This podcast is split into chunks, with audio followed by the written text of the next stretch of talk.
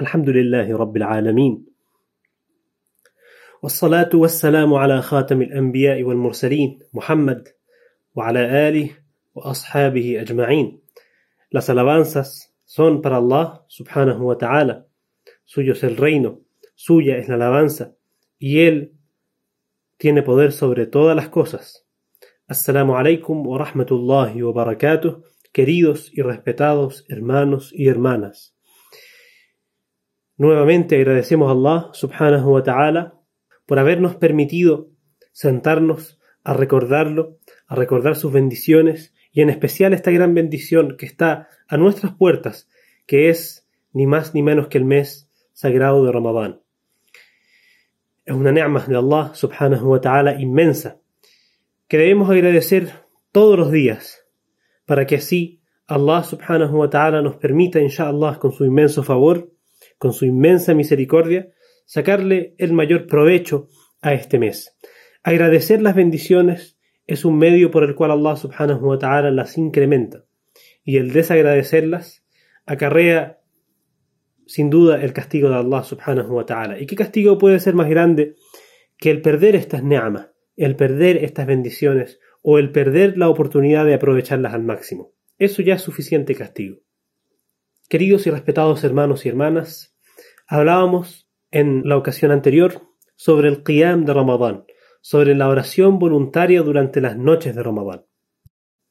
Mencionamos cómo el mensajero de Allah sallallahu alayhi wa sallam exhortaba a sus compañeros, especialmente en el mes de Ramadán, a levantarse durante las noches, a rezar frente a Allah subhanahu wa ta'ala, frente a nuestro Creador, a nuestro Señor, e implorarle su rahma, su misericordia, junto con la recitación de su sagrado libro, de su palabra, La ilaha illahu.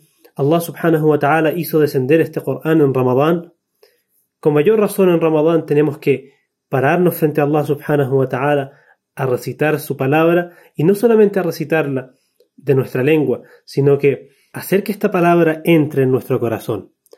Meditar sobre el significado y el mensaje que mandó Allah subhanahu wa ta'ala a nosotros, a su creación. El mensajero de Allah sallallahu alayhi wa sallam, como bien dijimos, exhortaba a sus compañeros y él mismo era de los que más se paraba al frente de Allah subhanahu wa ta'ala a rezar durante la noche, a ofrecer salawat náfilas voluntarias durante las noches todo el año y más aún en Ramadán. Sus compañeros narraron que quien se levanta durante Ramadán, durante las noches, a rezar, por fe y anhelando la recompensa, le serán perdonados sus pecados anteriores. Así es que el mensajero Allah sallallahu estableció esta sunna. Y por miedo, por rahma, por misericordia con su umma, no lo hizo en congregación. A pesar de que lo hizo dos noches, como mencionamos en el anterior capítulo, dos noches de Ramadán el mensajero de Allah sallallahu alayhi wasallam rezó en Yama'a esta oración con sus compañeros. Por lo cual, si cualquiera de nosotros lo hace, tal como lo hacemos hoy en día en las mezquitas, quiera Allah subhanahu wa ta'ala que pronto se puedan volver a abrir sus, sus casas, las mezquitas, para que podamos volver a ofrecer estas oraciones en congregación, esto es totalmente correcto y así lo hizo el mensajero de Allah sallallahu alayhi wasallam dos noches eh, durante Ramadán en su vida. Y lo que quiero mencionar hoy día también es que los sahabas, los compañeros de Rasulullah sallallahu alayhi wasallam también lo hicieron.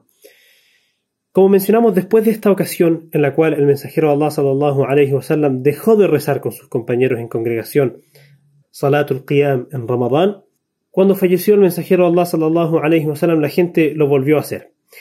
Y se juntaban diferentes grupos en la mezquita.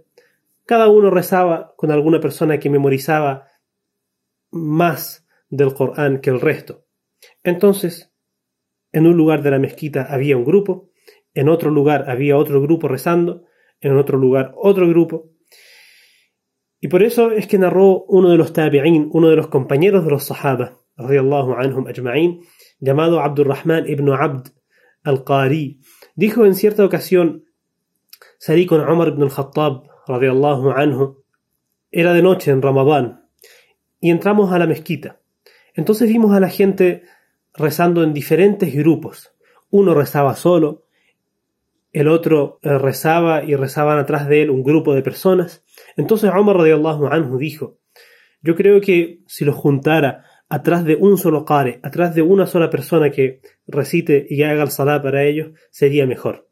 Luego se decidió Umar ibn al-Khattab anhu y los juntó atrás de Ubay ibn Ka'b.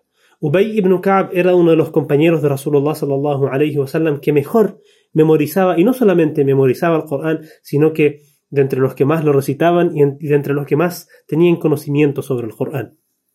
Así fue que Umar radiallahu anhu designó a Ubay ibn Ka'b como imam para la oración del Qiyam en el mes de Ramadán. Junto con él había otro de los compañeros de Rasulullah sallallahu alayhi wasallam llamado Tamim ad-Dari. Él era un cristiano que abrazó el Islam en los últimos años de la vida del mensajero de Allah sallallahu alayhi wasallam, en el año 9 después de la Hijra.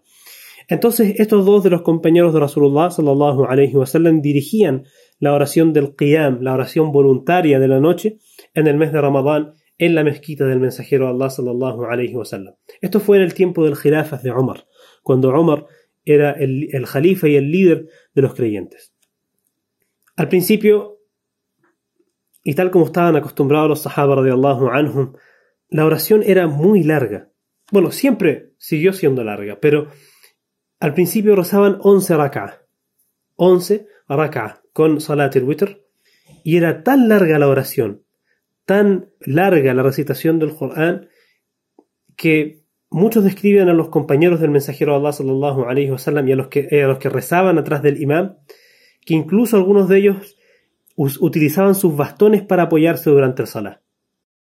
Así fue que luego eh, incrementaron un poco la cantidad de raka'at para que así cada raka'a fuera más corta. Por lo que también se narra y es sahih de Umar ibn al-Khattab anhu y que en el tiempo de Umar anhu se rezaron 21 raka'as o 23 raka'as con el witr. Como dijimos anteriormente, el mensajero Allah sallallahu alayhi wa sallam, con su rahma y con su misericordia por la umma, no designó un número, sino que, y tal como, como en todo el año, Salatul Layli, Mathna Mathna. El mensajero de Allah sallallahu alayhi wa sallam, cuando habló de Salatul Layl, dijo Salatul Layli, Mathna Mathna. فإذا خفت الصبح فأوتر بواحدة. Dijo la oración de la noche son de a dos, dos raka, dos raka. Así, cuando temas que va a salir el alba, realiza una raka para que tu salah sea impar, es decir, el witr. De todos modos, queridos y respetados hermanos y hermanas, este salah, salatul layl y, la oración voluntaria de la noche tiene mucha virtud durante todo el año. Durante todo el año es lo mejor que puede hacer un creyente, una de las mejores acciones que puede hacer un creyente entre él y Allah subhanahu wa ta'ala, entre él y su creador, es salatul layl.